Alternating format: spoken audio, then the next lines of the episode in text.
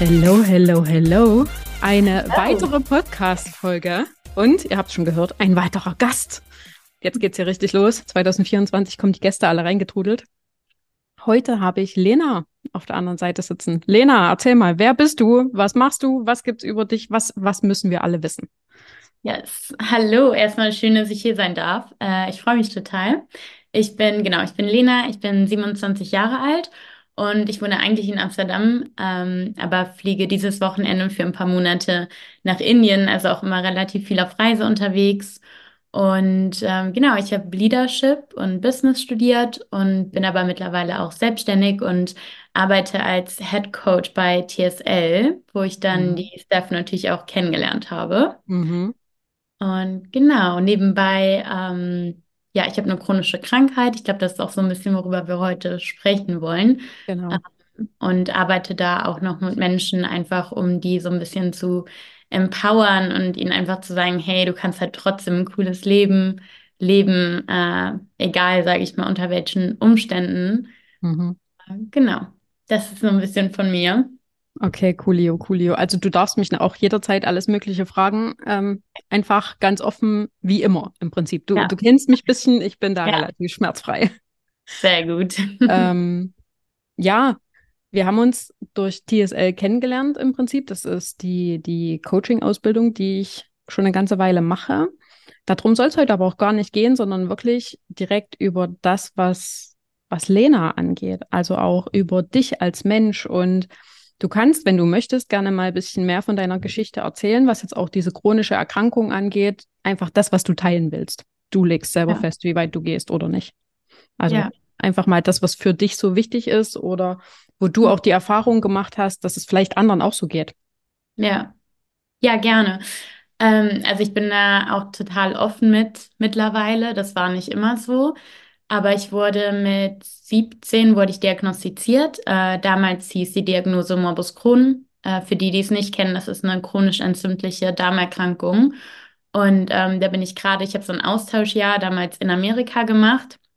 Und als ich dann gerade wieder gut zu Hause war, ähm, hatte ich dann eine Darmspiegelung, so wurde das festgestellt und hatte schon in dem Jahr, vor allem zum Ende hin, eigentlich so viel Probleme, immer Bauchschmerzen, ähm, total viel Durchfall, irgendwann auch ganz viel Blut verloren und habe damals immer gedacht, ich habe bestimmt Darmkrebs, weil das mhm. auch bei mhm. uns in der Familie lag und irgendwie habe mich aber sehr geschämt. Also mir ist es äh, in dem Alter sehr schwer gefallen, darüber zu reden, weil es auch, ich denke, das kennst du auch gerade, so dieses ganze, die Darmthematik und auf Toilette gehen immer so ein Tabuthema irgendwie war oder so hat sich damals sehr für mich angefühlt. Und ähm, genau, deswegen hat sich das alles sehr gezogen, bis ich dann endlich irgendwann mal eine Darmspiegelung hatte und das alles festgestellt wurde. Und mhm. genau, so war das bei mir.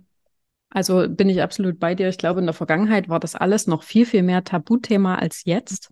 Jetzt merkt man auch, so wenn man sich untereinander unterhält, ist es einfach irgendwie viel offener.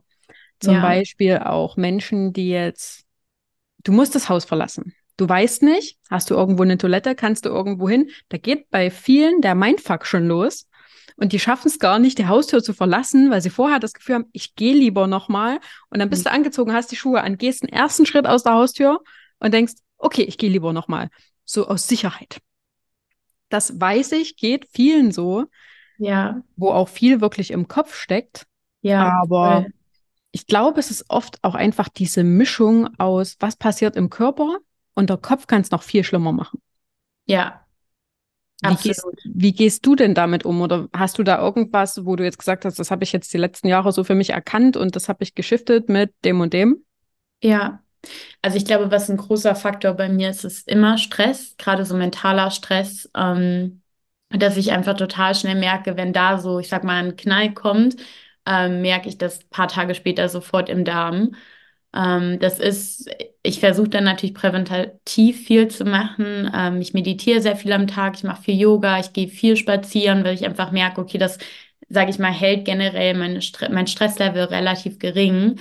Aber klar gibt es auch Situationen im Leben, ähm, wo man einfach mal überrascht wird mit, ich sag mal, schlechten Nachrichten oder irgendwas. Und da merke ich dann schon immer sehr, ähm, dass es so ein bisschen noch diese höheren Darmschranke, sage ich mal, dann sehr beeinflusst. Ähm, das auf jeden Fall, und auch wie du eben angesprochen hast, dieses Gefühl von, wo ist die nächste Toilette, das war ähm, vor allem immer, es kommt ja in Schüben, meine Krankheit. Wenn ich einen aktiven Schub habe, ist es natürlich immer so diese Angst, es nicht zur Toilette zu schaffen. Oder ich weiß, ich bin immer schon sehr viel gereist und auch früher, ich war mal zwei Wochen mit der Uni in Marokko und echt die Toilettensituation, da kann man sich nicht vorstellen. Und dann stundenlang im Bus und oh, das war jedes Mal das Gefühl, ich schaff's nicht zur Toilette und dann bist du mit so vielen Kommilitonen. Ähm, unangenehm. Bin auch zu Beginn meiner Krankheit auch deshalb äh, zum Beispiel eigentlich nie auf Dates gegangen oder habe ganz selten irgendwo übernachtet, weil ich immer die Angst hatte, okay, was ist, wenn das jetzt irgendwie passiert? Und dann, ich sag mal, kackst du dir in die Hose ähm, mhm. und bist irgendwo auf dem Date, dachte ich immer, auf gar keinen Fall begib ich mich auch nur in die Möglichkeit, dass das irgendwie passiert. Ähm, ja, da habe ich mich sehr klein gehalten und auch so, weil du gesagt hast, was ich, sage ich mal, bei mir geändert habe und wie ich das shiften konnte, war viel in dem ganzen oder in der ganzen Thematik. Dieses, ey, wie du es machst für dich, auch so mit dieser Peinlichkeit, so ist es auch für die anderen. Ich habe früher habe ich mich so geschämt und habe nie darüber geredet und heute lache ich ganz oft darüber. Und auch so mit meinen Freunden, wir gehen da so offen drüber um. Und das ist so eine Leichtigkeit, die dadurch auch in mein Leben gekommen ist, dass ich halt sage, ey, es ist halt so, ich habe die Krankheit und vielleicht, ich glaube immer noch an die Forschung, dass ich es irgendwann nicht mehr haben werde, aber im Moment habe ich es noch und so ist es halt. Ich schaffe es nicht immer zur Toilette oder es gibt andere Dinge, aber mittlerweile, ja, kann ich da dankbar drüber lachen und habe das einfach mit dieser Leichtigkeit und die Freunde, die, glaube ich, da auch an deiner Seite sind, die sind dann auch da und, sage ich mal, kommen in dein Leben und die Menschen, die damit nicht umgehen können, die genauso sortierst, sortierst du, sage ich mal, aus. Mhm. Also auch, auch mit der Erfahrung, die ich so über die letzten Jahre gemacht habe, ohne jetzt, also ich habe auch eine, eine Autoimmungeschichte. Ja, willst du davon vielleicht auch mal erzählen, also was genau und wie das bei dir so war?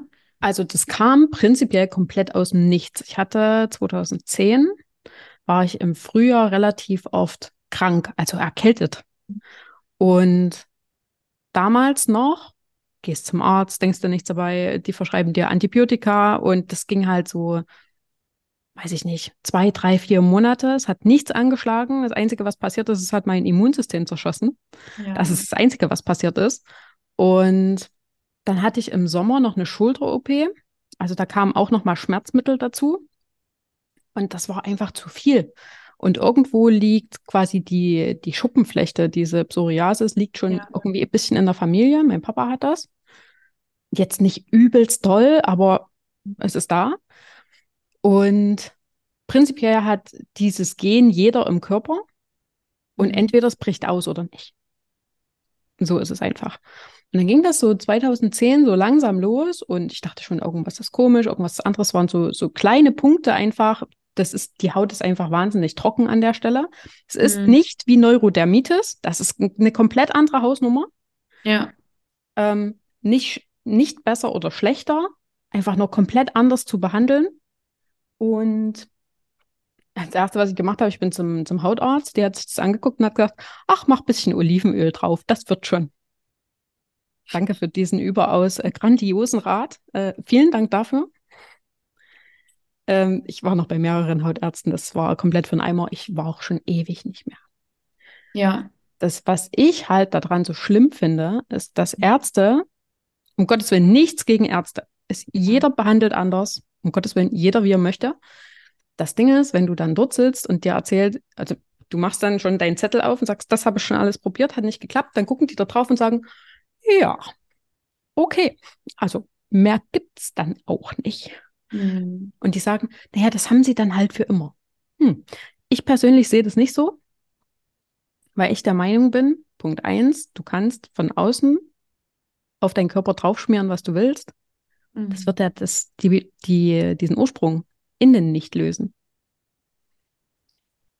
Naja, fast forward, viele Jahre, äh, war ich dann letztens vor ein paar Wochen in Belgien in einem Kristallgeschäft. Die haben dort mhm. Kristalle und so Healing-Döns und sowas.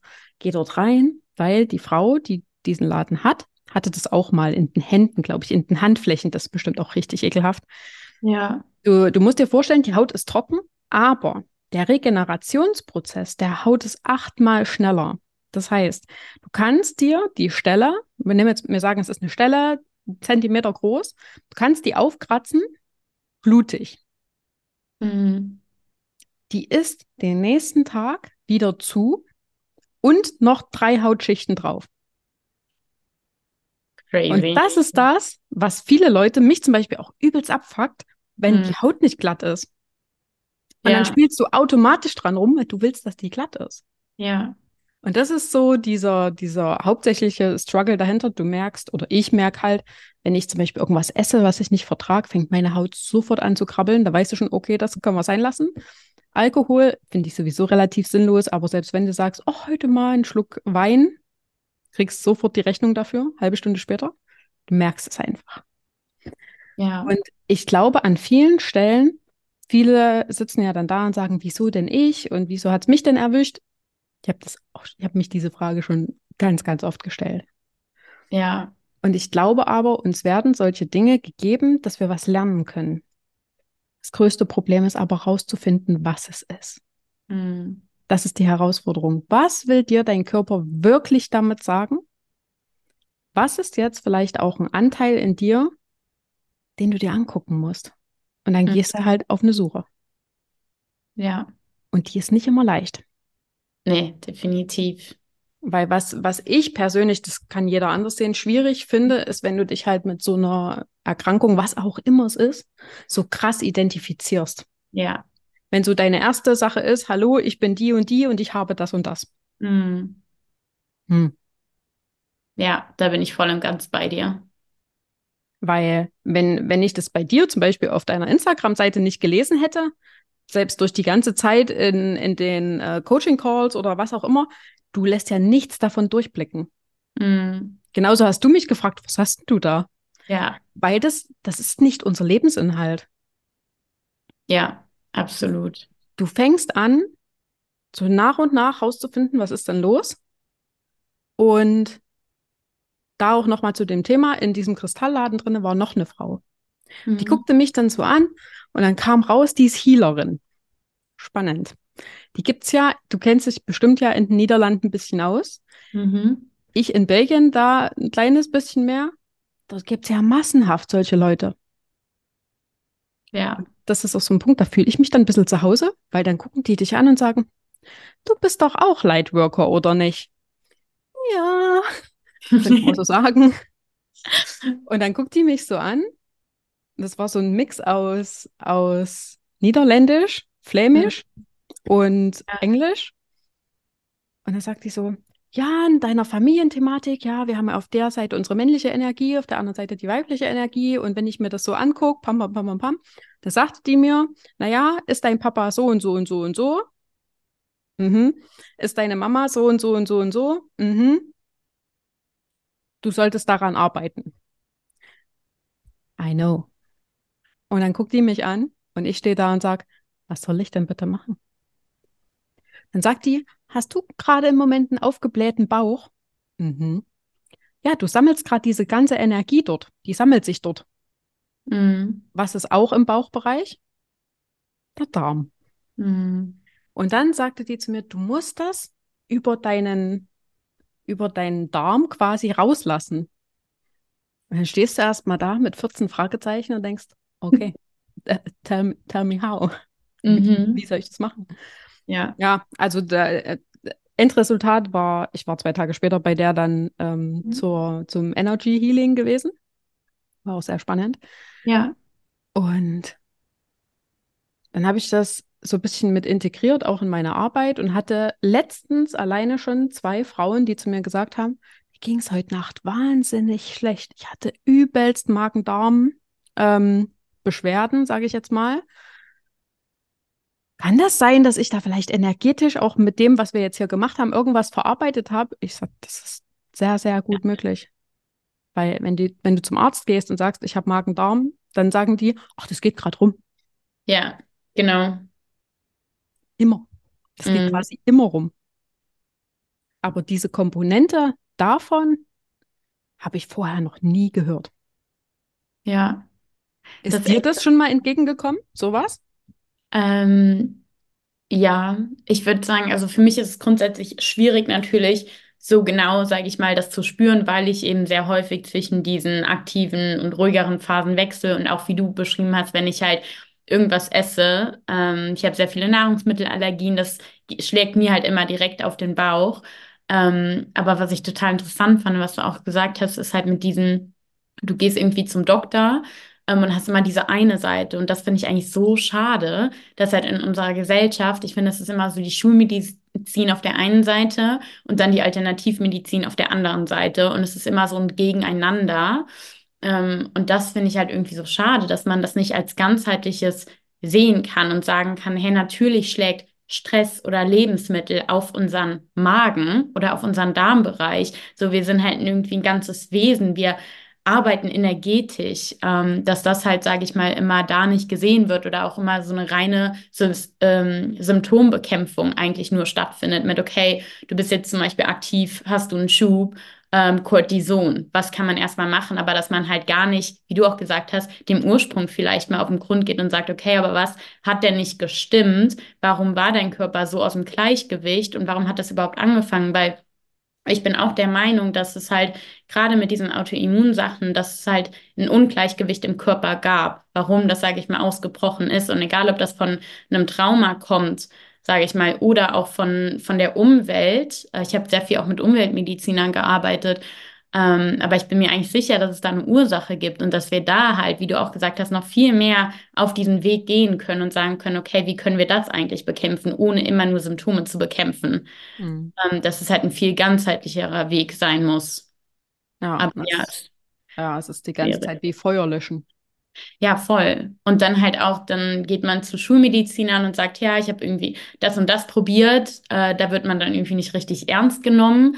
Also das ist mir immer so aufgefallen. Ich finde es sehr schwer, die beiden Welten irgendwie zu kombinieren und habe auch damals, ich bin ja dann, wie gesagt, mit 17 wurde ich diagnostiziert und meine Mama, die ist, ähm, ich sag mal, ich bin als Kind so aufgewachsen, die hat mir immer schon Edelsteine in die Schultasche mitgelegt, wenn ich irgendwie Prüfungen hatte. Ähm, meine beste Freundin hatte äh, in der Jugendzeit Krebs, da hat die dann Edelsteine ihr neben das Bett gelegt. Also die ist so, ja, ich war auch immer bei einem Homöopathen als Kinderarzt schon. Sprich, die kommt immer sehr aus der Richtung und hat dann auch, als ich diagnostiziert wurde, natürlich alles, sage ich mal, durchgemacht. Also ich habe chinesische Medizin probiert. Ich war, wie gesagt, sehr viele Lebensmitteltests bei Umweltmedizinern, habe Entgiftungen gemacht. Mir wurde damals ein Teil von meinem Haar hinten abgeschnitten, um die Analyse zu machen, wie belastet ich bin. Also wir haben alles probiert, Homöopathen. Ähm, und das hat dann auch eine gute Zeit geholfen ähm, und wurde auch definitiv, sage ich mal, ruhig, aber ich konnte es damit nicht halten.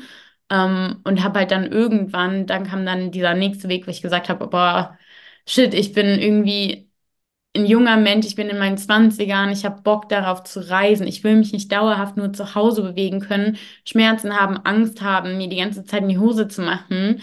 Ähm, und bin dann eben den Weg über die Schulmedizin gegangen ähm, und habe halt dann Immunsuppressiva bekommen, also relativ starke Medikamente. Ich weiß nicht, ob du die auch mal genommen hast mit deiner Psoriasis, ja. Ähm, genau, aber da auch wieder jetzt den Weg weg von, also dass es halt einfach nie, sage ich mal, ein ganzheitlicher ähm, Heilungsweg ist. Das hat mir eigentlich oder fehlt mir nach wie vor immer sehr so bei uns in der Gesellschaft. Bin ich absolut bei dir. Ich suche gerade was. Ja. Du wirst, du wirst äh, dass du es einfach mal gehört hast. Ich wollte, mhm. ich wollte einen Namen suchen. Ja. Ähm, ich äh, gehe ja jetzt aktuell noch, noch aktiver in Richtung äh, Astrologie auch. Ja. Und da bin ich letztens durch Zufall, das passiert ja immer alles durch Zufall. Ja. Ja, Zufall.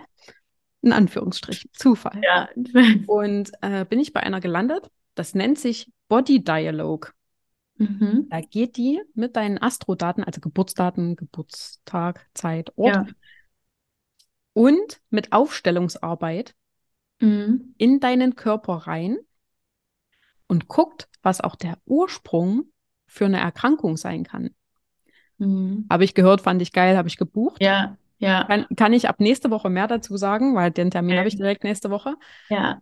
Aber für mich, wie du halt sagst, du bist in die Schulmedizin gegangen, das ist für mich keine Option mehr. Ja. Haben mich alles so enttäuscht. Mhm. Ich weiß, es gibt mittlerweile Ärzte und Ärztinnen, die das Ganze koppeln Ja. Aber ich finde es noch cooler für mich jetzt, das Ganze aus einer, aus einer energetischen Sicht, aus einer Energiearbeit rauszugehen und lieber dort noch Sachen auszuprobieren, weil ich bin Voll. der Meinung, es muss, es muss Ja. Einen Ursprung geben. Du Ja. hast ja gesagt, du bist aus der USA gekommen. Mm. Vorher war es nicht da. Mm.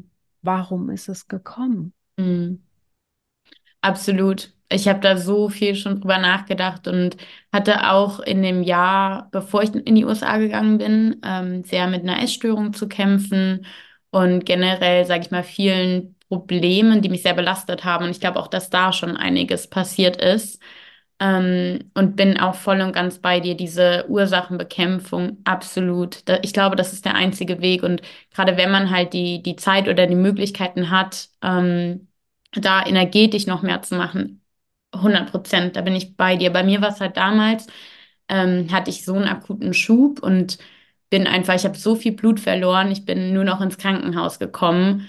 Und da ist halt dann für mich der Moment gewesen, als ich gesagt habe, ich, ich habe alles probiert, mir ist nichts mehr Mhm. eingefallen. Und dann bin ich halt, dann kamen Cortisoninfusionen, um das überhaupt erstmal für mich wieder, sage ich mal, hinzukommen. Und ja, der Weg aber absolut ist für mich auch die Ursachenbekämpfung und wirklich zu gucken, okay, wo kommt's her und wie kann man es halt nachhaltig einfach angehen und nicht immer nur durch Cortison oder Nee, bei mir ist auch so diese, die, das Notfallspray ist kortisonhaltig, natürlich, was auch Mhm. sonst. Das Ding bei Cortison ist, das hilft Hm, kurz. ja, Und du könntest selbst mit, mit Cortison jetzt im, im Falle auch Neurodermitis, Psoriasis, könntest du deine Haut erscheinungsfrei kriegen. hm, Paar Stunden oder paar Tage. ja, genau. Und dann kommt das so langsam wieder, was ja aber bedeuten muss, dass es eine Lösung gibt. Weil wenn es Ja. eine Kurzzeitlösung gibt, muss es eine Langzeitlösung geben. Ja, Weil alles andere macht ja gar keinen Sinn. ja, Das ist, das ist so, als wenn du zum, zum, zur Autoreparatur gehst. Mhm. Du sagst, keine Ahnung, mein Keilriemen ist kaputt. Die sagen, haben wir gemacht. Und drei Tage später geht der wieder nicht mehr. ja, Das ist ja keine Option. ja, Aber beim menschlichen Körper geht's. hm, Kurios. ja, Und Ja, das ist halt, wo du, wo du sagst, du hast richtig äh, heavy Medikamente gekriegt. Das geht auch im Bereich Haut. Das nennt sich, glaube ich, Biologika. genau das das sind habe ich. Spritzen. Genau, das sind Spritzen in dem Fall. Das Erste, was die dir sagen, du solltest in den nächsten Jahren kein Kind bekommen. Ja, Das ist die erste Info, die du kriegst. Und da Mhm. sagt schon jede Zelle in meinem Körper, hier ist was faul. Ja, Wenn du natürlich aber so in Anführungsstrichen verzweifelt bist, dass du sagst, ich kann nicht mehr, ich muss jetzt was machen, dann ist das eine Lösung in dem hm, Moment. Weil wenn du Schmerzen hast und wenn du sagst, es Mhm. geht nicht mehr, mein Körper kann nicht mehr, musst du ja was machen. ja, Das Ding ist, bei mir ist es hauptsächlich optisch.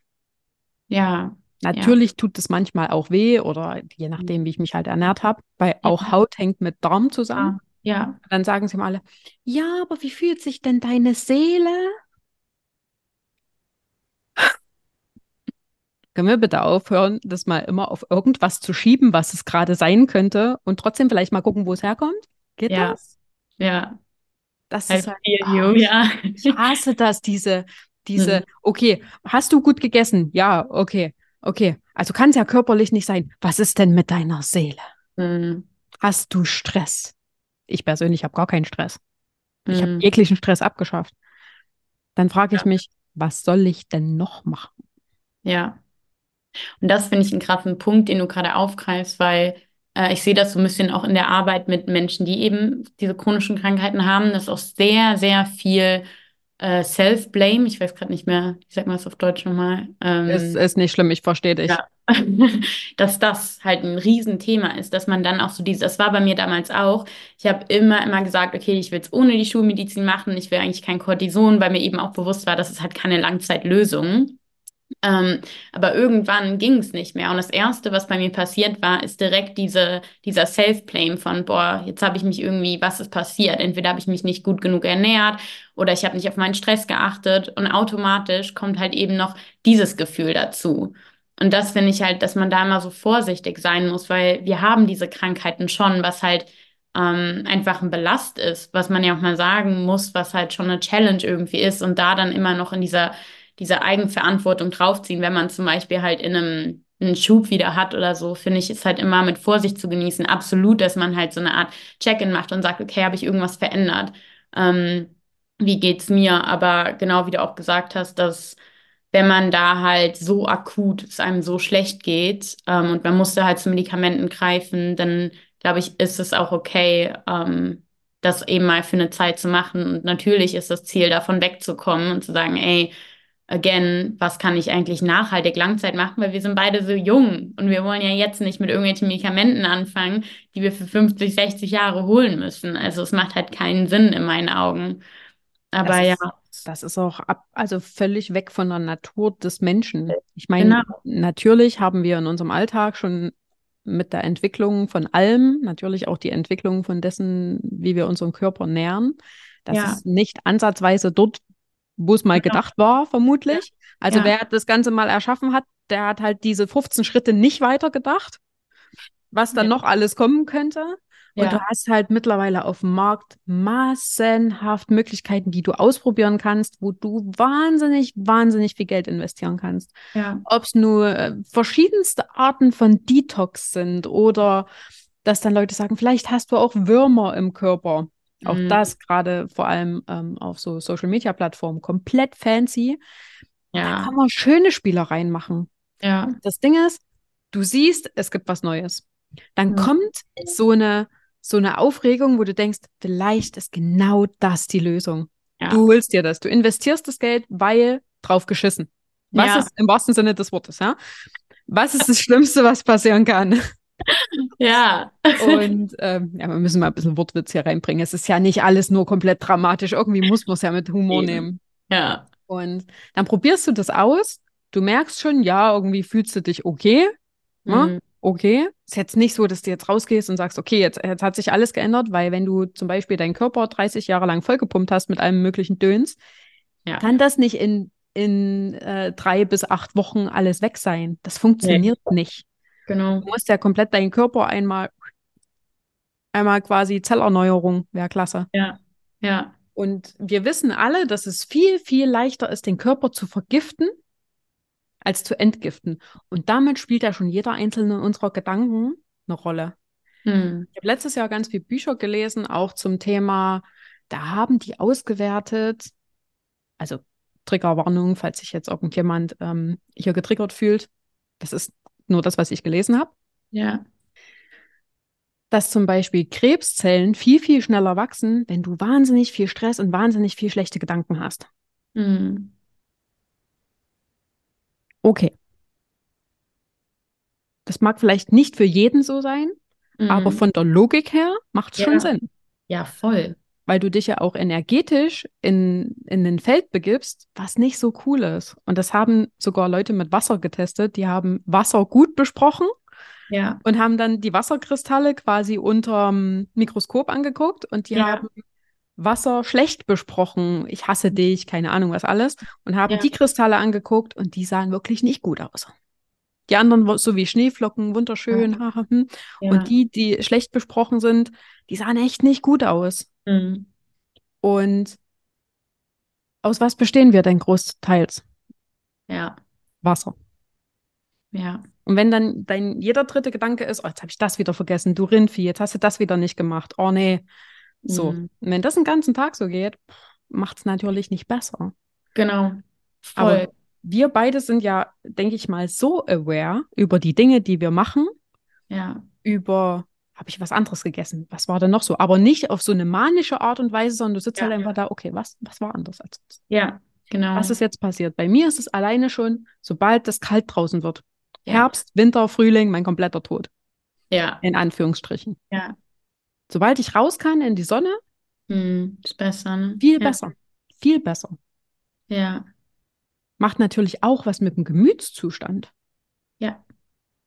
Und das ist so eine, so ein komplexes Ding, wo ich glaube aber trotzdem, dass wir uns da jetzt nicht den ganzen Tag super brutal reinstressen. weil wir gelernt haben, okay, was hilft mir? Ja.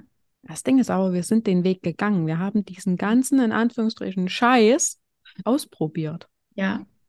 Und nicht nur einmal. Ja. Absolut, ja. Was rätst du denn den Leuten, die sich bei dir melden und sagen, ich habe da auch was? Was, was machst denn du mit denen? Also es ist eigentlich, ähm, also ich biete jetzt so ein Drei-Monats-Programm an. Ähm, und das ist auch sehr, sehr viel eigentlich, ich sage immer so dieses Embrace your illness, dass man eben genau da rauskommt, dass man sagt, diesen Self-Blame hat und sich dauerhaft in der Verantwortung sieht und auch diesen Scham ähm, um die, um die Krankheit. Das fällt mir auch gerade ein, meine Mitbewohnerin, die hat auch Psoriasis. Ähm, und bei der ist es auch immer sehr, wenn es sehr aktiv ist, die hat sehr viel am Rücken, ähm, geht die zum Beispiel auch nicht gerne irgendwie mit dem Bikini raus, einfach auch aus Scham, weil sie hat auch sagt, ja, es sieht halt einfach ähm, sie findet es halt nicht schön. Und da geht es dann eigentlich viel darum, auch, ich meine, du kennst das alles aus TSL, aber mit den ganzen Tools auch überhaupt erstmal zu sagen, hey, was hast du denn für Glaubenssätze über dich, über deinen Körper? Was ist eigentlich der Self-Talk, den du die ganze Zeit, sage ich mal, zu dir sprichst, von, vom Aufstehen bis ins Bett gehen? Wie gehst du mit dir um? Bist du wirklich deine beste Freundin oder sagst du dir dauerhaft auch noch schlechte Sachen dazu? Weil das in Verbindung mit der Krankheit kann halt nie gut sein. Also da geht es wirklich viel darum zu sagen, okay, wie, wie lebe ich eigentlich mit meiner Krankheit und wie lasse ich mich davon auch nicht zurückhalten, dass ich ja trotzdem sage, hey, ich wollte immer die Welt bereisen, habe lange Zeit nach meiner Diagnose gedacht, ja, shit, das kann ich alles nicht mehr machen. Nimm ja auch zum Beispiel die Medikamente, die auch spritzen, wie du gesagt hast, die Biologicals, die gekühlt werden müssen. Ja, da dachte ich auch, wie soll ich denn das machen als Backpacker? Ähm, ich habe es bisher immer hinbekommen. So, es war nicht immer einfach, aber da halt einfach Menschen zu zeigen, hey, it's possible und lass mich dir helfen, dass du auch so dein Leben leben kannst. Du hast schon genug Challenges, wahrscheinlich, wenn du so eine Krankheit hast. Ähm, aber wie kannst du wirklich für dich wieder das Leben kreieren, dass du Spaß hast, dass du dich nicht nur über deine Krankheit identifizierst? Äh, ich denke, das ist einfach ein ganz, ganz wichtiger Punkt, da einfach wieder in die Lebensfreude einfach reinzukommen. Hm. Also auch so dieses, dieses Entidentifizieren davon und das irgendwie als Begleiter zu sehen. Ja. Also blöd, wie es klingt, und das macht für jemanden, der das relativ frisch hat oder der sich jetzt noch nicht so mit, mit innerer Arbeit, Persönlichkeitsentwicklung ja. und Co. befasst hat, mag ja. das jetzt total seltsam klingen. Ja, würde sie dort da sitzen und sagen, bist du noch ganz sauber? Ja, weil ich war an dem Punkt auch schon. Genau. Ich, okay. ich, ich, ich sehe mich da sitzen. Wenn mir das damals jemand gesagt hätte, hätte ich wahrscheinlich, du hast sie doch nicht alle. Du hast, du hast doch, du hast doch gesoffen. Also wirklich, was ist mit dir? Hätte ich wahrscheinlich dann gesagt. Aber mhm. ich glaube nicht, ich bin mir sicher, dass das keiner hat, um bestraft zu werden. Ja. Und was deine, deine ähm, Freundin, Zimmernachbarin äh, und so weiter hat, ich gehe trotzdem im Bikini ja. raus. Also ja. ich gehe schwimmen. Und wenn sonst was, da kann die Welt untergehen. Das Ding ist halt, ich selber, wenn ich an mir runter gucke, sehe es nicht, weil hier ist so eine Barriere, die ist ein bisschen weiter äh, ja. nach vorne. Ich sehe es nicht. Ja. Und manchmal gucken mich Leute an, aber ich fühle mich mhm. nie angeguckt. Ja. Wegen meiner Haut. Nie. Ja. Und das Ding ist, wenn ich zum Beispiel, also ich hatte ja auch schon Beziehungen gehabt, wo mhm. ich das auch hatte, hat kein Schwein interessiert. Mhm. Ich dachte immer, um Gottes Willen, um Gottes Willen. Ja. Ging es halt drum, stört dich das? Nö. Mhm. Die Einzige, die das stört oder die glaubt, dass es eventuell jemand stören könnte, bin ich. Was kreierst du damit? Scham. Was macht es damit schlimmer? Deine Haut. Ja. Bam. 100 Prozent bist du genau wieder in diesem Cycle. Und auch, es wirkt sich dann natürlich auch auf deine Beziehung aus. Dauerhaft, wenn du denkst, boah, jetzt irgendwie, vielleicht stört den das doch oder so. Deswegen da, du hast natürlich die ganzen Schritte schon gemacht. Du mhm. bist so weit gegangen, du sagst halt, hä, I don't care, ich gehe schwimmen. Ähm, aber genau darum geht es. Menschen, sage ich mal, wieder an den Punkt zu bekommen, dass sie sagen, hey, I don't care. Egal, ob da Narben sind, ob meine Hand anders, äh, meine Haut anders aussieht oder auch in meinem Fall, wenn, selbst wenn du es nicht zur Toilette schaffst, wenn du Angst hast, dich einfach in die Situation wieder zu begeben, weil Life is happening right now. Ich denke halt immer, es kann so schnell vorbei sein. Und ich glaube, auch gerade mit so Krankheiten lernt man schon wertzuschätzen, die Zeit, die man hier hat. Und die einfach auch wieder voll zu genießen. Ja. Und vor allem, wenn du auch energetisch mit dir so im Reinen bist, Ja, du ziehst ja dann gar keine Leute mehr an, eben. die das furchtbar finden könnten. Mir kam gerade so ein Gedanke von, einfaches Beispiel, jemand ist betrunken Ja, und macht sich in die Hose zum Beispiel, wie auch immer. Lachen alle drüber. ja. Da redet am nächsten Tag keiner mehr davon. Mhm. Und ich glaube, auch wenn sich Menschen drüber lustig machen würden, Punkt eins, es kann immer passieren, dass du auch mal in diese Situation kommst, ob du jetzt eine Erkrankung hast oder nicht. Weil ich glaube, Ja. es ging, ich bin mir sicher, jeder hat schon mal im Auto gesessen oder war auf der Autobahn und es kam keine Raststätte. Ja, Und du hast gedacht, fuck, ja. Jetzt ist was, es was mache ich jetzt? Was mache ich? Ich glaube, das ging, ich bin mir sicher, mindestens 98 Prozent der Menschen schon so. Ja, Und das ist was, da darf einfach noch ein Verständnis geschaff geschaffen werden. ja, Viele Dinge oder viele Sachen, die Leute mit sich rumtragen, ob die jetzt sichtbar sind oder nicht, die Leute Mhm. haben damit zu strugglen. Es ist viel leichter, die würden das sagen, ja, dass du weißt, ah, okay, das passiert gerade bei dir im Hinterkopf noch. Hm. Und dann die anderen Leute auf der anderen Seite einfach so ein, so ein, aha, okay. Hm. Es geht gar nicht darum, da irgendeine Meinung dazu zu haben. Im Prinzip hat dich keiner nach deiner Meinung gefragt, außer Ja. jemand fragt, was hältst du davon? Ja, Sondern es ist einfach so eine Akzeptanz und so, ah, okay, so nice to know. ja. Und dann ist es auch ein viel schöneres Miteinander. Genau, und auch für dich automatisch nimmst du dir den Druck auch raus. Also ich denke gerade so mit dieser Toilettensituation, wie oft, wenn ich irgendwo im Auto saß mit, ich sag mal, Fremden oder Freunden, habe ich immer gedacht, boah, hoffentlich muss ich jetzt nicht an jeder Has Raststätte anhalten oder so. Und irgendwann, als ich angefangen habe, diese ganze Arbeit zu machen, habe ich es einfach vorab kommuniziert und habe gesagt, hey, es kann sein, dass ich halt öfter zur Toilette muss. And that's it. Und es war jedes Mal, ja, klar, kein Ding. Ja, Und automatisch war der Druck weg. Und mir ging es viel besser ja. dann. dass man will ja niemanden zur Last fallen. Das Ja. ist immer noch so das größte Ding, was der Großteil der Menschen hat und ich verstehe das. Ich will Hm. niemanden zur Last fallen, Ja, weil man sich irgendwie selber als Last fühlt für sich Ja. selber, weil es halt irgendwie, es ist scheinbar nicht so, wie es sein soll. Aber wie soll es denn sein? Was wäre denn der Standard? ja. Was ist denn, wenn du der Standard bist Hm. und der Rest einfach lernen darf durch dich?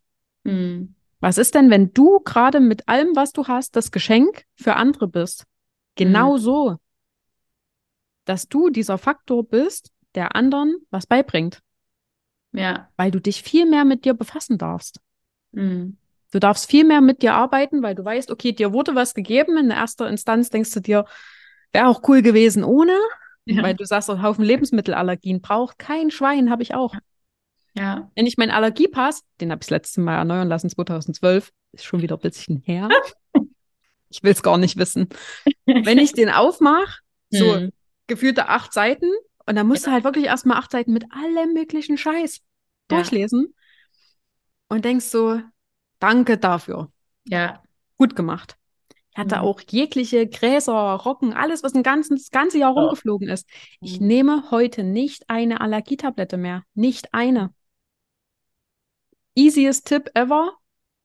Honig aus deiner Umgebung kaufen und jeden Morgen einen kleinen Löffel voll essen. Dann kannst du deine Allergietabletten nehmen und sonst wohin verfrachten. Ja. Es kommt wieder aus der Natur. Überraschung. Ja. Voll. Und ich finde auch gerade mit Allergien und allem, wenn man sich auch mal damit befasst, was wir eigentlich essen, wenn man eben Mhm. nicht bewusst aufpasst. Geh mal in den Supermarkt und sag ich mal, pack mal ein random Lebensmittel aus einer Verpackung und les mal auf der Rückseite. Ich sag immer, wenn du den Inhaltsstoff eigentlich nicht normal aussprechen kannst, dann sollst du es schon nicht mehr essen. Also das ist halt auch nicht normal. Mhm. Automatisch belastet das natürlich unser ganzes Mikrobiom und kein Wunder, dass unser Darm durchlässig wird, dass Allergien entstehen. Ähm, also ich denke, das ist halt auch wieder so, ne, dieser Kreislauf von, okay, was essen wir eigentlich? Was führen wir Mhm. unserem Körper halt dauerhaft zu? Ja, Und dann, dass es sich halt einfach auch gut anfühlen dürfte in der Ja. Theorie. Also wenn, wenn sich, wenn du jetzt was gegessen hast und du fühlst dich danach nicht gut, dann ist was faul. ja, Ich weiß, es gibt gewisse äh, Fastfood-Unternehmen, wo jeder irgendwie gerne mal hingeht, weil wir sind es irgendwie gewohnt aus der Kindheit. Das, das Mhm. bringt so ein Gefühl hoch, was irgendwann mal entstanden ist. Und wir wissen alle, dass es uns danach hundeelend geht Hm. und denken uns jedes Mal, das war es auch einfach nicht wert. Der Mensch, der Mensch lernt aber nur durch Schmerz.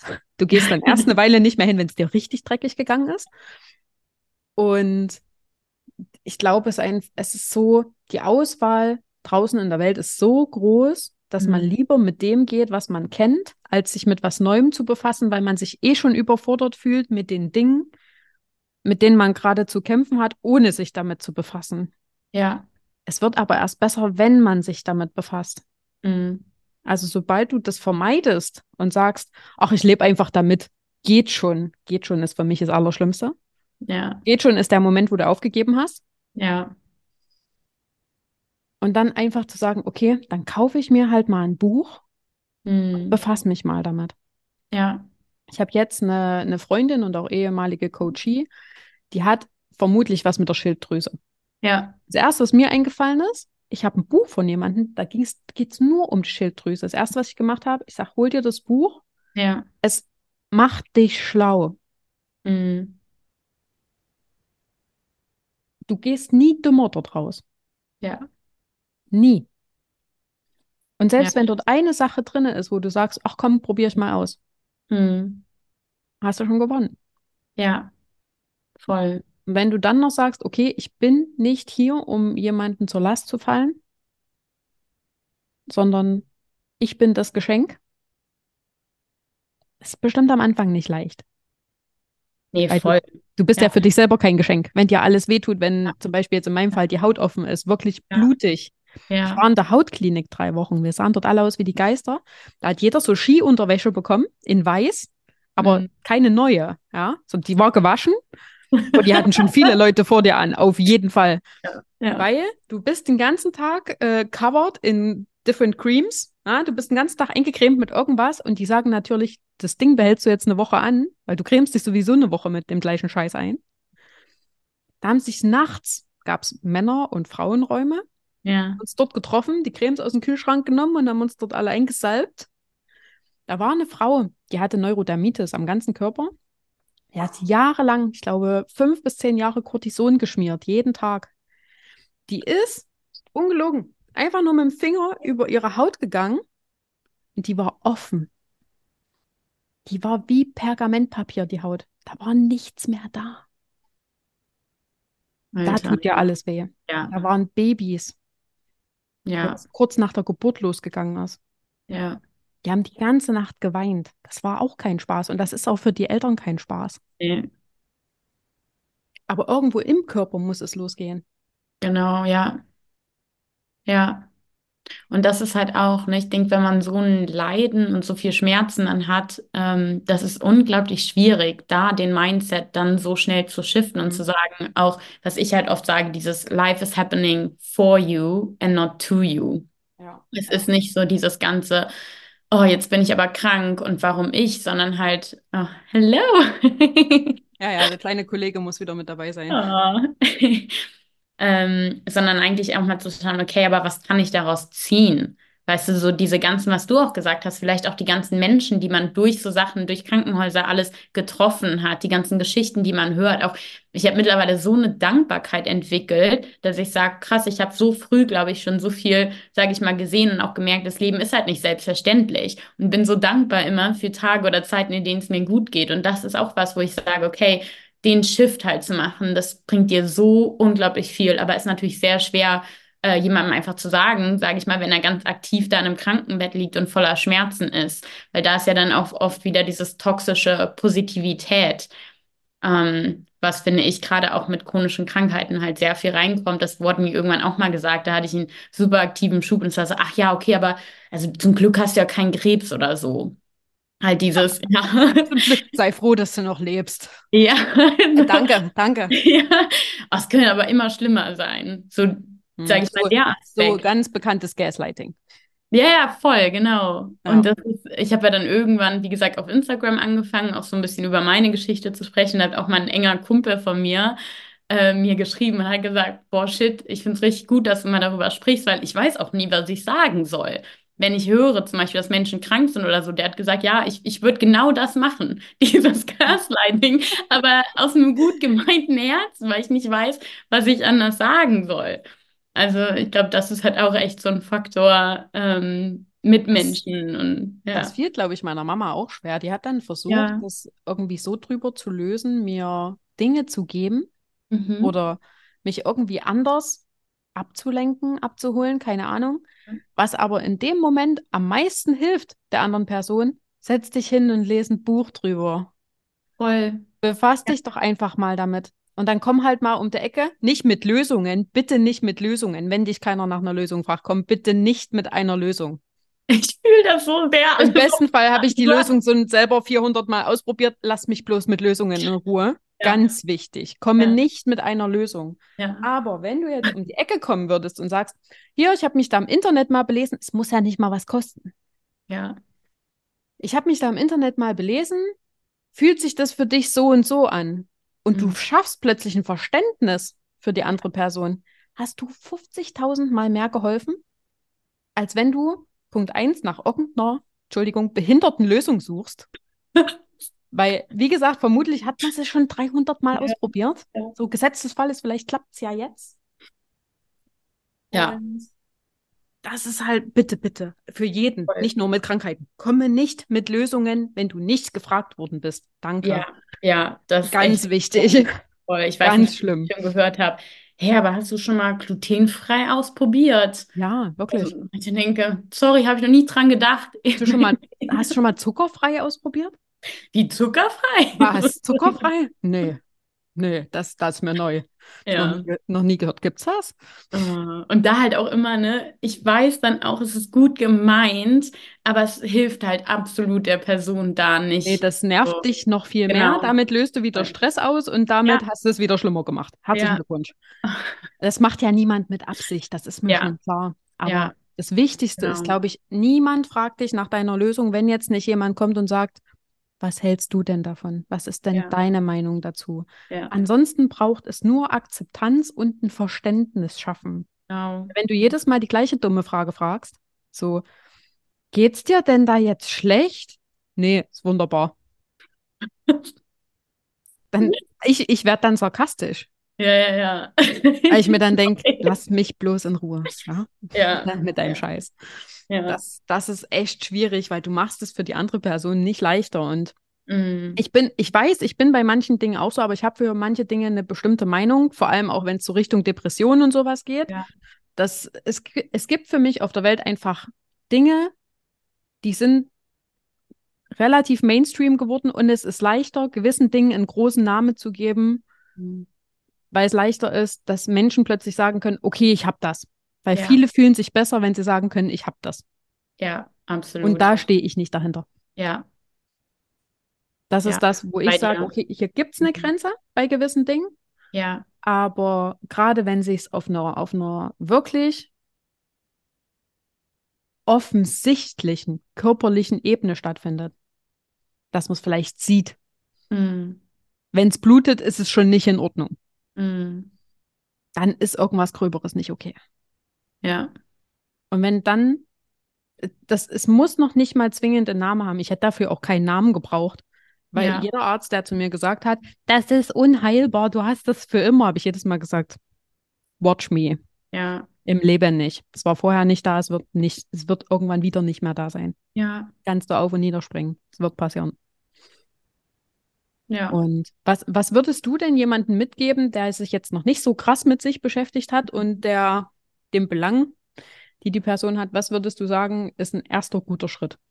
Ja, also ich glaube, das Erste ist wirklich, ähm, die Krankheit erstmal anzunehmen, statt immer nur dagegen zu arbeiten.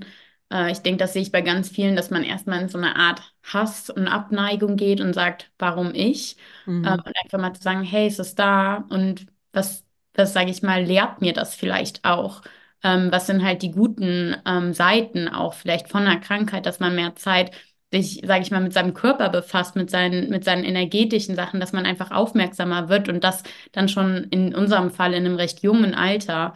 Ähm, also da wirklich mal die Perspektive, sage ich, zu drehen und zu sagen, okay, gibt es irgendwas, was ich der Krankheit auch abgewinnen kann, was halt positiv ist, ähm, statt nur dagegen zu gehen. Und dann das Zweite ist absolut mit der Kommunikation, was wir eben hatten, einfach zu sagen, hey, wie kann ich in meinem Umfeld, sage ich mal, besser damit umgehen und mich nicht dahinter zu verstecken, weil wir haben alle irgendwas, wir haben alle unser Päckchen und ich glaube, das ist was, was wir so oft vergessen. Wir sind an Social Media und wir scrollen und wir sehen Influencer und alle sehen immer toll aus und wir idealisieren ganz, ganz oft das Leben von anderen. Aber auch seit ich mich auf Instagram darüber geöffnet habe, ich bekomme so viele Nachrichten von Menschen, die sagen, boah, krass, ich habe das auch oder meine Schwester hat sowas in der Art, meine Cousine. Wir haben das alle und deswegen einfach sei offen damit. Du musst dich nicht verstecken. Ähm, das, das, ist, denke ich, ein, ja. Das ist dann so ein kollektives Lernen auch. Ja, genau. Ja, weil in der Schule kriegst du davon nichts beigebracht. Das ja. ist ganz ja. klar. Aber ja. Ja. Wie wäre es cool. bei dir? Was wäre dein Rat? Mm. Ich würde wirklich sagen, dass man ja, das akzeptiert, mhm. dass man es nicht als Bestrafung sieht. Ja. Erstmal. Wirklich, auch wenn das am Anfang schwer ist, mhm. weil es ist immer leichter, einen Schuldigen zu finden. Und wenn du der Schuldige bist, Hauptsache es gibt jemanden. Irgendjemand kriegt den schwarzen Peter. Es muss aufgehört werden, dass jeder irgendwie einen schwarzen Peter finden muss für irgendwas. Ja. Sondern, okay, es ist jetzt da. Alright. Ich weiß nichts drüber. Was kann ich drüber rausfinden? Und das vielleicht nicht zwingend über Google. Mhm. Weil bei Google, ihr wisst alle, die nächste Konsequenz ist Tod. Ja. Immer. Gesetzesfall ist, was ist das Schlimmste, was passieren kann? Tod. Okay. Ja.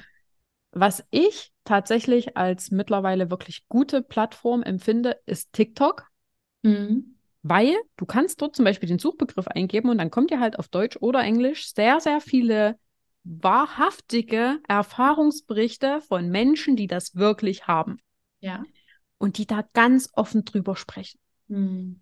Das gleiche geht, glaube ich, auch mittlerweile bei Instagram. Es ist von der Suche her nicht ganz so fancy bei Insta, aber bei TikTok finde ich es ein bisschen cooler. Ja. Und dann vielleicht auch mal sich mit den Leuten, wenn man jetzt sagt, okay, die finde ich irgendwie ein bisschen sympathisch, vielleicht Ja. da mal ein bisschen schlau machen. Ja, voll. Das ist, denke ich, eine gute Sache, um überhaupt mal so ein bisschen eine Basis reinzubekommen. Ja. Man muss nicht alles ausprobieren. Wichtig, man hat im Gefühl, ob das einem helfen könnte oder nicht. Grenzen setzen bei dummen Ratschlägen. Ja. Finde ich auch ganz von Ja. Anfang an gleich. Pass auf, Ja. ich habe da was. Mhm. Was ist das Schlimmste, was passieren kann? Dass die Leute dich verlassen, dann hast du eine klare Antwort Ja. von den Leuten. Dann weißt du Besser ungefähr, jetzt als später. Ja, Ja. ja. Dann, wer geht, der geht. Bitte sehr. Ja. Ja. Und was ich als ganz, ganz, ganz, ganz wichtig ja, ersehe, ist, sich auch mit dieser energetischen Komponente zu, Ja. verfassen, zu befassen. Weil manche Ursprünge liegen auch Mhm. in unserem Elternhaus oder wo auch immer wir aufgewachsen sind. Und innere Arbeit. Was, was ist auch so passiert bis dato? Ja. Was belastet mich? Ja. Was ist so, was, was ist das, was hinten im Keller in der letzten dunklen Ecke sitzt? Was ist Ja. das? Und das freikehren und sich da im besten Fall auch Hilfe suchen, weil ich meine, dafür bist du da, dafür bin ich da. Ja. Ich glaube, keiner von uns würde sagen, ach nö, da kommst du schon alleine damit klar.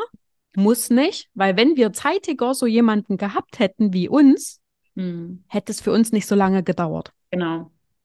Das finde ich ist so ein Punkt, den du sagst, halt dieses, ich glaube, wir haben beide unglaublich viel ausprobiert. Wir waren bei zehn verschiedenen tausend Doktoren, Alternativmedizinern und diesen ganzen Weg zu gehen, der ist so lange, der kostet, sage ich mal, auch extrem viel Zeit, finanzielles, alles, Energie.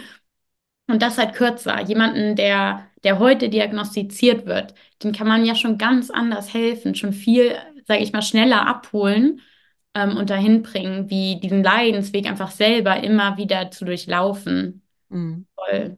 Bei mir wären es jetzt 14 Jahre. Ja, bei mir zehn. Das muss man sich mal überlegen. Gefühlt war das gestern. Gefühlt. Ne? Aber hast du es nicht auch? Ich kann mich manchmal fast gar nicht mehr daran erinnern, wie es vor der Krankheit war. Weil es bei mir so lange, Ich sehe es auf Bildern. ja, Auf Bildern ist ganz klar. ja, Und Doch, ich kann mich schon noch dran erinnern. Das Ding ist, dass du es vorher nicht zu schätzen weißt. Ja. Weil Ja, es normal ist. genau. Und das ist eigentlich die Krux da drin, weil du hast dich ja an das gewöhnt, was du jetzt hast. Ja. der Mensch gewöhnt sich natürlich auch an Dinge. Ja. Ist ja klar. Mhm. Aber als du diesen, sag ich mal, Struggle, zusätzlichen Struggle, zusätzliche Herausforderung nicht hattest, hast du dir da auch nicht Ja. mit einer Wimper Gedanken drüber gemacht. Ich glaube, es ging uns auch allen so, so bis 20, bei manchen, nicht bei allen, die mussten sich nie Gedanken übers Gewicht machen. Oder Ja. bis 18. Plötzlich, zack. Und du denkst so, fuck, wann ist denn das passiert?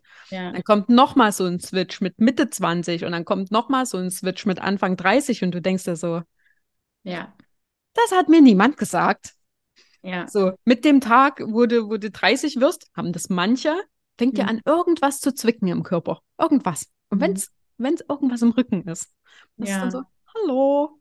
Ähm, das ist aber nicht, um dich zu ärgern und jetzt zu sagen, du bist jetzt alt, sondern das ist ein Zeichen für, darfst dich jetzt noch besser um dich kümmern. Das ist immer ein Zeichen von deinem Körper, kümmer dich. Ja. Immer. Wenn sich alle richtig, richtig um sich kümmern würden, müssten wir hier gerade überhaupt nicht drüber reden. Ja. Weil vermutlich gäbe es nur die Hälfte davon. Eben.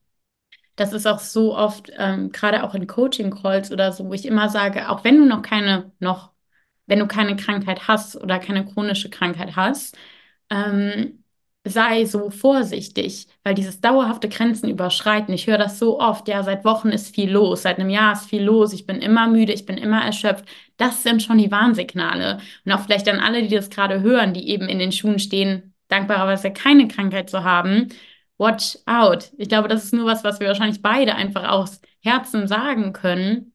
Lass es nicht zu weit kommen, sondern pass auf dich auf und wertschätze auch die Gesundheit, die du jetzt hast und deinen Körper. Da geht es gar nicht darum, jemanden Angst zu machen. Das Nee. Ding ist, das sind die Vorboten. Ja. Das sind die Vorboten, die noch nicht so wehtun. Mm, Wir kennen aber auch das Universum. Das ist nicht dumm. Und wenn das sagt, okay, die Person hat es immer noch nicht gelernt, dann gehen wir noch einen Schritt weiter. Und noch einen weiter. Und noch einen weiter. Und irgendwann wird es anfangen, weh zu tun, auf irgendeiner Ebene. Das ist wieder der Punkt. Lernen durch Schmerz. Der, viele Menschen fangen erst an, wenn es richtig weh tut. ja. Und das ist auch bei mir im Coaching so. Ich glaube, es wissen alle, ich bin relativ ehrlich und offen. Also ich mache Mhm. jetzt, ich mache jetzt niemanden äh, total zur Schnecke, aber wenn du im Coaching nicht Punkte hast, wo du dich komplett unangenehm fühlst, wo du denkst, dein Coach ist, ist die allerletzte Person, die du gerade sehen willst, weil diese Person stochert gerade in irgendeiner Wunde drin rum und das ist nicht geil. Mm, Das ist der Punkt, wo es anfängt zu helfen. Wir Ja. müssen die Wunde nochmal aufmachen. Und dann müssen wir gucken, was ist denn unten drin? ja. Und dann lassen wir die von innen heilen, bis die oben zu ist. Wir machen nicht oben einen Kreuzstich und freuen uns, dass sie zu ist, weil die ist nicht zu. Ja. Sieht nur so aus. Ja. So fake geschlossen. Ist halt wieder Symptombekämpfung. Das fühlt sich halt nice an. Das ist genau, ich vergleiche das immer auch so mit sich bei Freunden ausheulen oder sowas. Ja, klar, hört sich dann erstmal nice an es fühlt sich wohl an für den Abend, aber du gehst ja nicht das Problem an. Und deswegen auch wieder mit, mit Coaches jetzt in dem Sinne mit dir oder mit mir zu arbeiten. Du arbeitest ja auf einem ganz anderen Level. Du willst ja wirklich, sage ich mal, runter und sagen, okay, was passiert eigentlich? Wo kommt das her? Wie bin ich konditioniert? Warum ist das ein Problem, das immer wieder hochkommt? Und so halt eigentlich witzig, dass wir eben den, sage ich mal, jetzt natürlich auf einer, mehr auf der mentalen Ebene, aber halt auch auf der körperlichen Ebene, da halt auch wieder den, den Link zu, okay, was ist denn eigentlich? Wo kommt das alles her? Ist eine Mischung. Immer. Ja, Jedes Symptom, ob jetzt geistig oder körperlich, hat Ja. einen Ursprung. ja, Und wenn wir tief tauchen müssen, müssen wir tief tauchen. ja, Dann ist das so. Aber ich verspreche, es wird wehtun. ja. Und ich habe mittlerweile Menschen, die kommen zu mir und sagen, Mhm. Stefanie, ich will dich, ich will, dass es weh tut. Weil, und du wirst lachen, ohne Scheiß, ich kriege manchmal Nachrichten, wo es heißt, du musst mir unbedingt meinen Kopf waschen. Ich brauche eine auf den Deckel. Weil die Leute so aware sind, dass sie selber nicht shiften können und sagen, ich brauche jemanden, der mir mal richtig, im wahrsten Sinne des Wortes, auf den Arsch haut. Ja, Ich habe noch nie jemanden geschlagen, um Gottes Willen, ja. Aber Ja. ähm, so dieses Ja. Mentale von, Ja. okay, welche Geschichte erzählst du dir gerade und wo genau wollen wir damit hin? voll. Und dann Tausend kommt so, ah ja, macht ja gar keinen Sinn. Ah ja, okay, spannend. Mhm. Warum machen wir es denn dann? Das ist halt, hm. Aber das, das ist der Moment, es muss erstmal wehtun auf irgendeiner Ebene, ja. wo nicht alle Leute, es wird auch immer besser, aber die, wo es an sich richtig, richtig notwendig ist, das sind die, Hm. die sagen, ich brauche das nicht. Das hat noch Zeit, das ist mir alles zu teuer, das ist es nicht Ja, wert. Das ist noch so ja, richtig Mittelalter, ja, aus meiner Sicht. ja. Die, die aber sagen, pass auf, ich öffne mich dem Ganzen gerade, lass uns zum Beispiel mal eine Theta-Healing-Session machen. Ich Hm. verstehe kein Wort, was du erzählst. Ich sage, das macht doch keinen Sinn, solange wir es nicht gemacht haben. Und bei mir geht es immer mehr von, es macht überhaupt keinen Sinn, aber es hilft. Hm.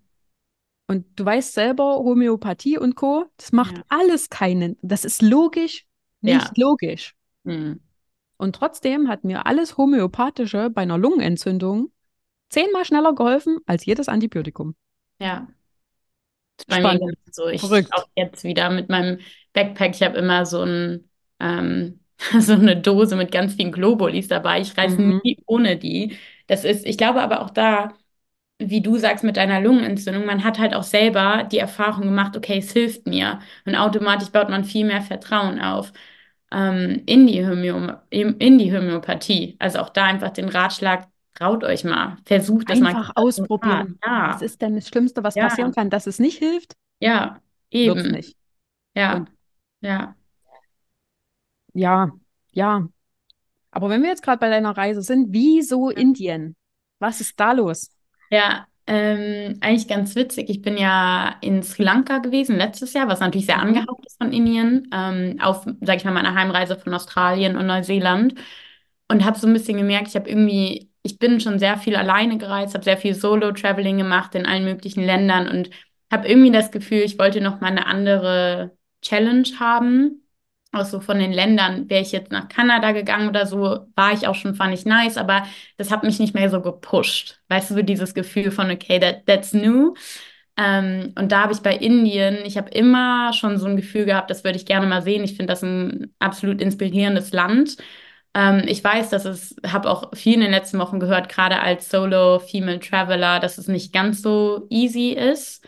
Ähm, ja, und habe dann aber auch, ich gehe sehr viel in die Berge da, auch zu so einem ähm, Yoga-Teacher-Training und ähm, will da eigentlich auch so ein bisschen Ayurveda noch mitnehmen, einen Meditation-Kurs machen und sage ich mal auch wirklich das aus dem, sage ich mal, Original, von der Original Source eigentlich so ein bisschen zu lernen ähm, und damit so die, die Kombination. Also ich bin da auf jeden Fall gespannt, aber ja, es zieht irgendwas sagt in mir, I need to go und da höre ich drauf.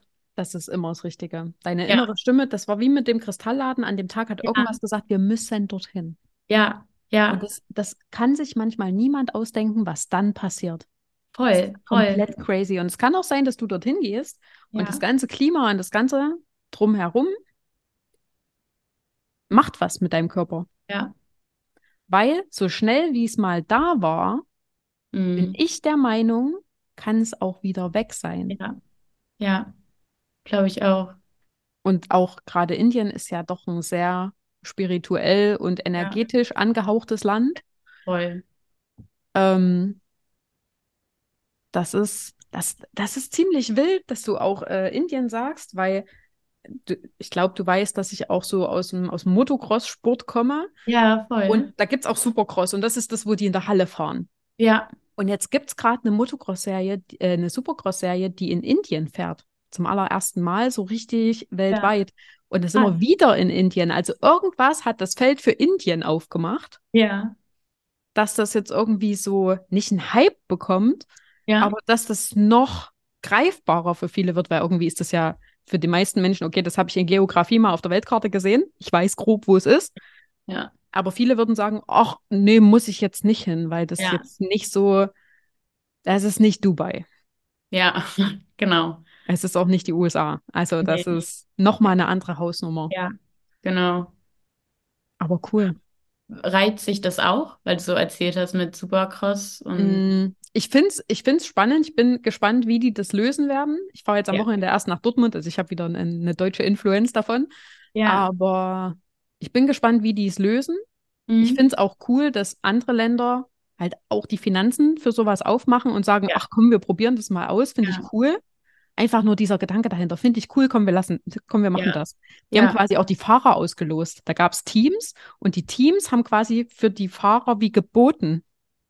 Ach, crazy. Fand ich komplett fancy. Ja. Da fahren ganz, ganz viele oder fliegen ganz viele Franzosen und so hin. Ich finde das krass, ne? dass die dann gesagt haben, da, da ist dann jemand und sagt, pass auf, 50, was haben die dort? Rand? Ich weiß es gar nicht. Ja, Was Rubis, ja. Irgend Rupi. sowas. Ja. Und dann, ich will den. Okay. So, das finde find ich halt geil. Ja? Dass Cool. das so, Ja. so einfach so gelöst wird. Mhm. Und dass, dass es doch Menschen gibt, die sich einfach ihre Träume erfüllen. Ja. Nach wie vor dieser Gedanke dahinter, das finde ich halt geil. Ja. Ja. Und auch du, dass du jetzt einfach losmachst und sagst, ich weiß, dass es irgendwie nicht das safest ever ist, Mhm. aber ich weiß, es wird gut. Ja. Ja. Anstatt halt, wie viele andere, zu Hause zu bleiben und zu sagen, okay, ich warte, bis ich mich endlich in diesen viereckigen Holzkasten legen kann und bis Mhm. es dann nur endlich vorbei ist und ich es im nächsten Leben neu probieren kann. Ja. Ich denke immer, gerade bei dem Reisen, ein Rückflugticket ist ein paar Klicks, sage ich mal, und dann bist du wieder zu Hause. Das ist irgendwie ein Mindset, den ich immer mit mir trage, dass ich sage, wenn es gar nicht geht, dann, dann fliege ich halt wieder nach Hause oder fliege weiter irgendwo hin, aber ich will es halt probiert haben und ja, ich auch, wie du eben gesagt hast, es muss halt keinen Sinn machen. Ich kann es auch nicht. Es ist meine Intention, äh, Intu Intuition, Intuition. Mhm. Intuition, die macht halt keinen Sinn. Logisch kann ich dir nicht sagen, warum jetzt genau da. Aber ich denke, sage ich, genau, es, es wird immer mehr sein, dass wir immer mehr von Logik weggehen ja, zu den Dingen, die überhaupt keinen Sinn machen, aber diese fun die funktionieren akkurat. ja, Und das ist so das, wo ich sage, okay, also ich meine, wann brauchen wir Logik? Machst du Raketenwissenschaft? keinen Ich, ich nicht. Ja, Also, du weißt selber, der Großteil von den Dingen, die wir tun, die machen wir eh automatisch. ja, Wer braucht denn Logik? ja, Oder hast du schon mal Liebe aus Logik entschieden? Also alle, die das machen, das ist irgendwie immer gefailt, ja. äh, äh, Und auch einen Job aus Logik anzunehmen, weil man Ja. sagt, okay, das macht finanziell Sinn. ja, Ja, der Tag wird kommen, findest du es dort komplett zum Eben. Kotzen und nimmst Ja. lieber einen anderen Job, der dir mehr fetzt und der halt, keine Ahnung, 50 Ja. Euro weniger bezahlt ist. ja, voll. Voll, das ist so ein Thema. Ich hatte das gestern noch in einem Coaching-Call auch. Genau eine Klientin, die auch nicht, sage ich mal, diese Sicherheit oder die sehr feststeckt in dieser Sicherheit von, okay, aber ich muss eigentlich den Job noch machen, um finanziell, sage ich mal, again, die Sicherheit zu haben. Mhm. Aber da auch, was passiert denn, wenn du einfach mal diese Sicherheit auch aufgibst? Weil automatisch wird es uncomfortable. Aber dann kommst du vielleicht auch in dein eigenes Business eher. Da ging es auch um Ja. Businessaufbau. Ja. Das ist der Moment, wo es erst wieder wehtun muss. Genau. Das ist ja. der Moment, wo dich dann die Firma kickt und Ja. du sagst, ach nee, jetzt eine Anstellung zu suchen, habe ich gar keinen Bock drauf. Komm, ich Ja. mache mein eigenes Ding. Ja, Das ist wieder der Moment von, es muss erst wehtun. Und Ja. es muss nicht sein. ja, Weil du tust dir ja gerade mit dem Weg, der nicht Eben. deiner ist, ja, viel mehr weh, als Ja. wenn du jetzt sagst, das habe ich letztens auch gesagt. Ich habe gesagt, Mhm. was ist denn, wenn du den Job nicht mehr hast? Du hast jetzt Mhm. Angst, den Job zu verlieren. Was ist denn, wenn du den nicht mehr hast? Du kommst in den nächsten und wirst noch besser bezahlt. Was ist denn dann? ja. Hast du dir jetzt Gedanken über ungelegte Eier gemacht, Mhm. dafür, dass es sowieso geil wird? Ja, tausend Prozent. Und da auch immer wieder, ich finde, in jedem Moment, wo man in dieser Angst steckt, du bist immer in einer Illusion, immer in der Zukunft gefangen von was wäre, wenn, aber das ist ja gar nicht da. Und meistens fokussieren wir uns aufs Worst-Case-Szenario. Und ich glaube, das auch nochmal, auch mit Krankheiten wieder, sage ich mal, dieses, okay, fuck, aber in meinem Bereich oft so mit einem künstlichen Darmausgang zu enden. Ähm, Darmkrebs, whatever, dieses, dieses Worst Case, aber wo shiftest du dich auch energetisch dann automatisch hin? Ähm, Genau dorthin. ja, exactly. Das, was du denkst, wirst du werden, also bist du ja schon. Ja, In dem Moment, wo du das denkst, verkörperst du es ja. Ja. Und dann ist das Outcome klar. Ja, Und dann sage ich immer, okay, wenn wir uns gerade das Worst Case ausmalen können, was manche Leute nicht mal verfilmen könnten, weil das jenseits von jeglicher Realität ist, wenn du das denkst, überleg dir kurz, was ist das genaue Gegenteil davon?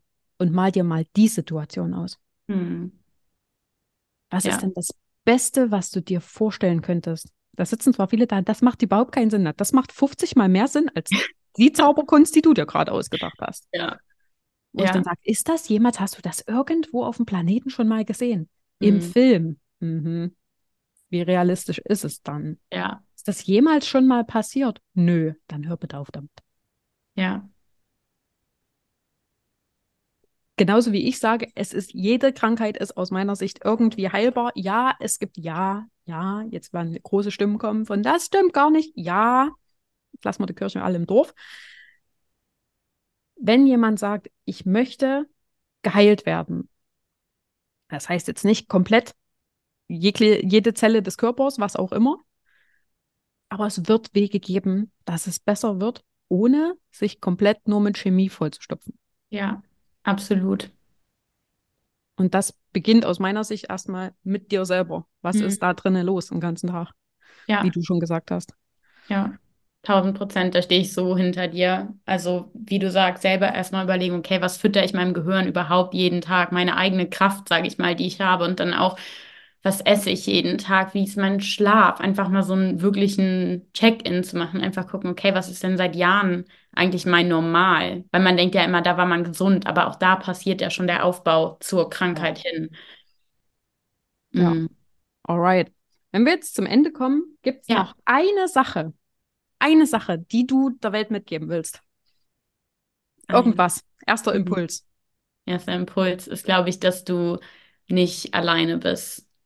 Ähm, das ist, glaube ich, was ganz, ganz oft, egal mit was für Krankheiten, Situationen wir im Leben haben, denkt man immer, äh, warum ich? Und man fühlt sich so verlassen und allein. Aber auch da, wie du gesagt hast, such Menschen auf TikTok, such Menschen vielleicht in Selbsthilfegruppen, ähm, red mit Menschen. Das macht, ich finde, wir sind absolut als Mensch gedacht dafür, in Communities zu leben, die Unterstützung zu haben. Und du musst es nicht alleine machen. Ich glaube, das ist einfach der Faktor, den ich gerne selber, sage ich mal, vor, vor den zehn Jahren gehört hätte und der mir, glaube Ja. ich, viel geholfen hätte. So als wenn sich jemand neben dich setzt, die Hand auf deine Schulter legt und sagt, let's do it Ja. together. Lass es Ja. uns zusammen machen. Ich weiß, es ist jetzt gerade gruselig, es ist okay, aber du findest genau das, was du brauchst. Ja, Geh davon aus. Und ja. Was Mega. ist dein, sage ich mal, letztes Wort an alle? Mein, mein letztes Wort an alle. ähm, das Wichtigste, was ich immer empfinde, der Gedanke von, es geht schon so, ich halte es schon aus, Hm. ist der erste Schritt zum Aufgeben. Also hier die Frage, wenn ich mir alles wünschen könnte, was wäre das beste Outcome für mich? Ja, ich liebe das. Und dafür loszugehen. Und wenn das noch so unrealistisch klingt, wenn du es denken kannst und wenn du es sagen kannst und wenn du es schreiben kannst, ist es möglich. Immer, Ja, immer. ja. Das ist ein super gutes Schlusswort, absolut. Amen. Was ist heute? Amen, Donnerstag. Zum genau. Donnerstag. Zum Neumond, ja? Ist, Zum Neumond auch noch. 11.01.2024. Also das ist, das, dieser Tag geht in die Geschichte ein. ja. Wir merken es uns. Ähm, ich werde diesen Podcast nicht am 11.01. hochladen, Mhm. aber wir wissen, alles ist an diesem Tag passiert. Das heißt, es ist auch höchst magisch. Ein Portaltag, by the way. Ja. Mega. Lena, Genau. ich danke dir für deine Zeit. Ich stoppe jetzt mal die Aufnahme, dann machen Ja. wir noch ein kleines Resümee für alle, die, die wissen wollen, was im Hintergrund noch so abgeht. Und wenn wer mehr von Lena oder mir wissen will, ich packe Lenas Instagram oder was auch immer sie noch hat in die Shownotes mit rein. Ja, Und wo ihr mich findet, ist ganz klar. Und Lena findet ihr dann auch ganz easy. Und wenn ihr Lena nicht findet, dann schreibt er mir. Easy Perfekt. peasy. danke dir. Perfekto. Danke. Mhm.